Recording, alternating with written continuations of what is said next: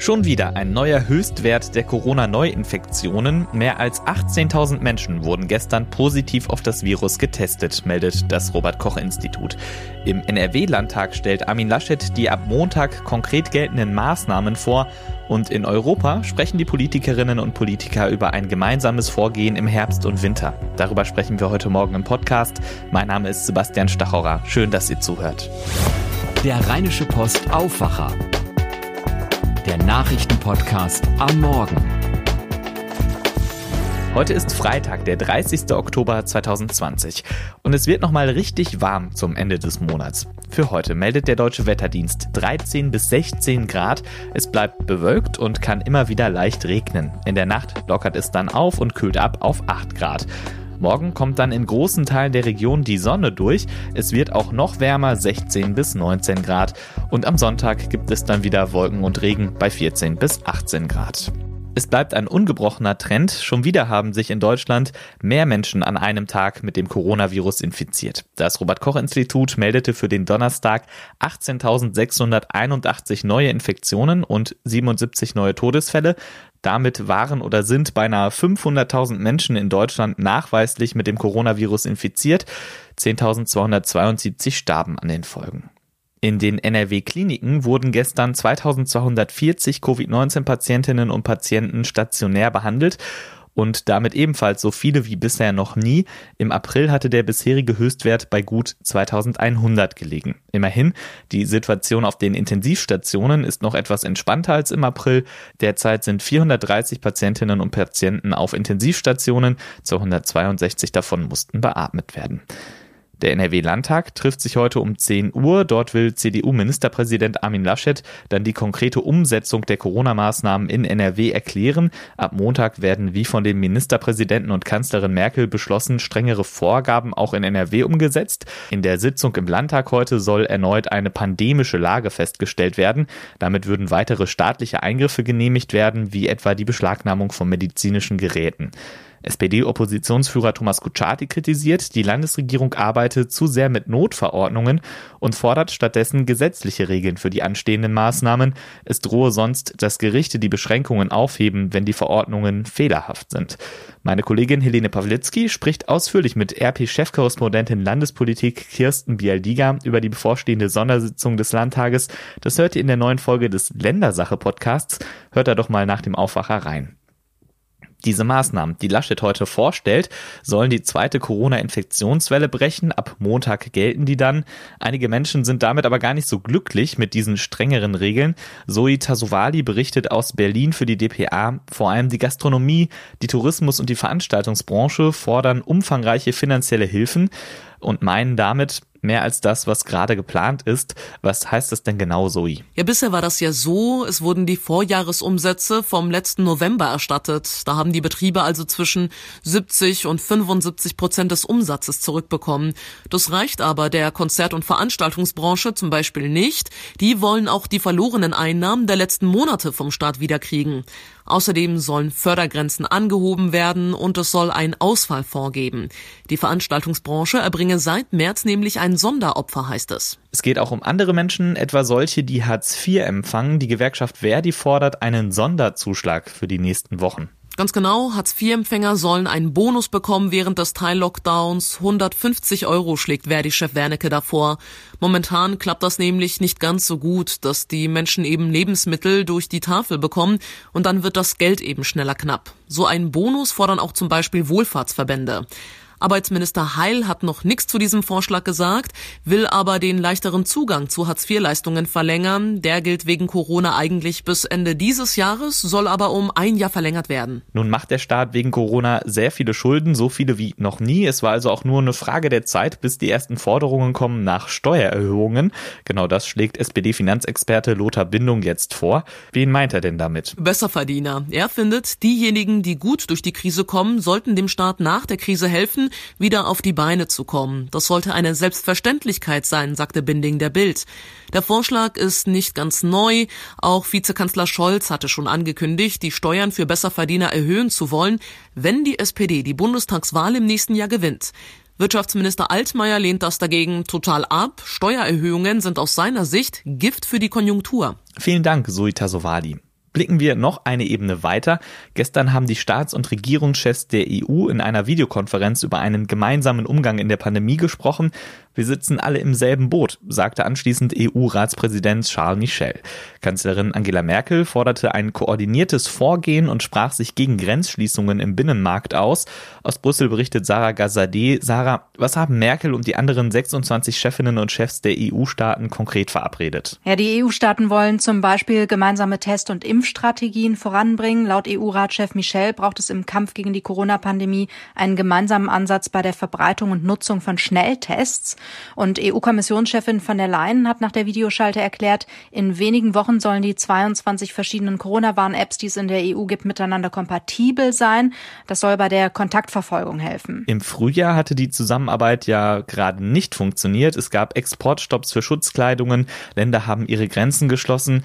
Wird das in diesem Herbst wirklich besser? Zumindest geben sich die EU-Staaten jetzt schon mehr Mühe. Kanzlerin Merkel hat über ihren Sprecher auch erklärt, gerade für Deutschland als Land in der Mitte Europas ist es wichtig, dass die Grenzen offen bleiben, dass es einen funktionierenden Wirtschaftskreislauf gibt und dass wir gemeinsam die Pandemie bekämpfen. Das ist im Grunde auch eine Lehre aus der ersten Welle. Das Problem ist allerdings, dass die EU in der Gesundheitspolitik kaum mitreden darf. Das ist nationale Angelegenheit der Länder und die wollten sich dann bisher doch nicht einschränken lassen hier aus Brüssel, sagt ein EU-Diplomat. Also müssen wir mal gucken, wie das jetzt wird. Und dann steht heute auch noch eine Konferenz der EU-Gesundheitsminister an. Worüber sprechen die?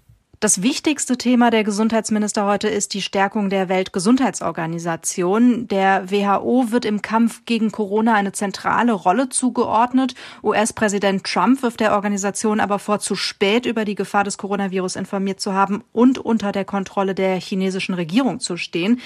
Deshalb haben die USA ihren Austritt aus der WHO erklärt. Mit dem Rückzug der Amerikaner sehen die Europäer wiederum für sich eine führende Rolle bei der Stärkung der WHO. EU-Diplomaten hier in Brüssel räumen aber auch ein, dass Funktionsweise und Leistungsfähigkeit der Organisation noch entscheidend verbessert werden müssen. Vielen Dank, Sarah Gazzadi. Nicht nur in Deutschland gab es einen neuen Höchstwert der Corona-Neuinfektionen, auch in den USA haben sich mal wieder so viele Menschen an einem Tag neu angesteckt wie bisher noch nie. Mehr als 90.000 waren das. Insgesamt sind laut den Zahlen der Johns Hopkins Universität inzwischen mehr als 228.000 Menschen in den USA an den Folgen einer Covid-19-Erkrankung gestorben. Das Thema beherrscht auch den US-Wahlkampf, der sich gerade auf der Zielgerade befindet. Am Dienstag enden da die Präsidentschaftswahlen. Amtsinhaber Donald Trump und Herausforderer Joe Biden sind jetzt gerade nochmal auf Stimmenfang haben aber Probleme mit dem Wetter. Trump musste einen Wahlkampfauftritt in North Carolina verschieben, der Grund ein Hurricane und Biden beendete seine Kundgebung in Florida vorzeitig, weil es anfing heftig zu regnen. Es wird eine knappe Wahl, die Stimmung im Land ist angespannt. Sören Gies berichtet für die DPA aus den USA. Sören, sag mal, stimmt das eigentlich, dass Walmart jetzt unmittelbar vor dem Wahltag vorsorglich die Waffen aus den Regalen nimmt? Was ist da denn los? Ja und nein. Konkreter Anlass sind laut Walmart die aktuellen Unruhen in Philadelphia. Polizisten hatten da am Montag einen jungen Schwarzen mit psychischen Problemen vor den Augen seiner Mutter getötet mit über einem Dutzend Schüssen. Seitdem ist die Stadt in Aufruhr. Auch ein Walmart wurde geplündert und zerstört und Walmart will nun verhindern, dass Plünderer sich in ähnlichen Fällen andernorts einfach Waffen und Munition aus dem Regal greifen können. Die Ware wird zwar weiter verkauft, aber man muss jetzt danach fragen. So eine Maßnahme spricht ja irgendwie auch für sich und zwar eine traurige Sprache. Die USA haben in diesem Jahr echt viel durchgemacht, ähm, um nur zwei Sachen zu nennen, die Corona-Pandemie, die Unruhen nach der Ermordung George Floyds und immer wieder dieser Präsident, der die Stimmung zusätzlich anheizt. Das wirkt aus der Ferne, als sei das in den USA ein Pulverfass gerade. Wie empfindest du das aus der Nähe? Ja, selbst hier im demokratisch dominierten Kalifornien ist die Stimmung angstgeschwängert. Jeder fragt sich, wie geht's weiter mit dem Land? Trump-Gegner können sich nicht weitere vier Jahre Trump vorstellen. Da könnte der Frust sich auch gewaltsam Luft machen. Beverly Hills sperrt nicht umsonst am Wahltag die Luxusmeile Rodeo Drive ab und hat alle Polizisten in Alarmbereitschaft. Trump-Fans fürchten wiederum, Amerika werde unter Biden zur stalinistischen Diktatur. Ich habe Nachbarn, die schreien den Fernseher an bei jeder Trump-Kritik fragt sich, wie diese Leute ihrer Wut Luft machen, falls Trump verliert. Waffen haben die jedenfalls schon. Da bekommt der Wunsch, bleib gesund, dann nochmal eine andere Bedeutung. Vielen Dank, Sören Gies. Und das wird heute außerdem wichtig. Die Halloween-Partys müssen in diesem Jahr leider ausfallen. Polizei und Ordnungsämter kontrollieren am Wochenende besonders gründlich an bekannten Party-Hotspots. Das haben sie angekündigt. Damit soll sichergestellt werden, dass die Corona-Schutzverordnungen eingehalten werden. Ab Montag müssen Kneipen, Bars und Restaurants dann ja für vier Wochen schließen. In Köln etwa wollen die Mitarbeiterinnen und Mitarbeiter besonders auf Kontaktbeschränkungen, Maskenpflicht und die Sperrstunde achten. Zusätzliches Personal gebe es dafür aber nicht. Ein Mann telefoniert in einer Nacht im Mai auf einer Straße in Münster. Das ist einem 62-jährigen Anwohner zu laut. Er geht raus. Als der Telefonierer sich dann weigert, das Gespräch woanders zu führen, sticht der Anwohner ihm mit einem Messer in Brust und Bauch. So soll es in der Nacht zum 10. Mai passiert sein. Heute beginnt der Mordprozess. Der Mann am Telefon war trotz Notoperation verstorben. Gestern gab es einen tödlichen Autounfall zwischen St. Hubert und Tönesberg. Dort ist ein Auto von der Straße abgekommen und in eine vierköpfige Fußgängergruppe gefahren. Ein Zwölfjähriger starb an den Folgen, seine Mutter und ein 43-Jähriger wurden schwer verletzt ins Krankenhaus geflogen. Ein zweijähriges Kleinkind, das die Frau im Kinderwagen schob, wurde leicht verletzt. Notfallseelsorger kümmern sich um die Verletzten, aber auch die Hilfskräfte. Warum der Autofahrer von der Straße abkam, ist nach Polizeiangaben noch unklar. Trotz Pandemie. Die Zahl der Arbeitslosen in NRW ist im Oktober gesunken. Es waren gut 750.000 Menschen ohne Arbeit. Das sind 7,7 Prozent und damit 0,2 Prozentpunkte weniger als im Vormonat. Allerdings ist dieser Effekt auf die sogenannte Herbstbelebung zurückzuführen und wird jedes Jahr beobachtet.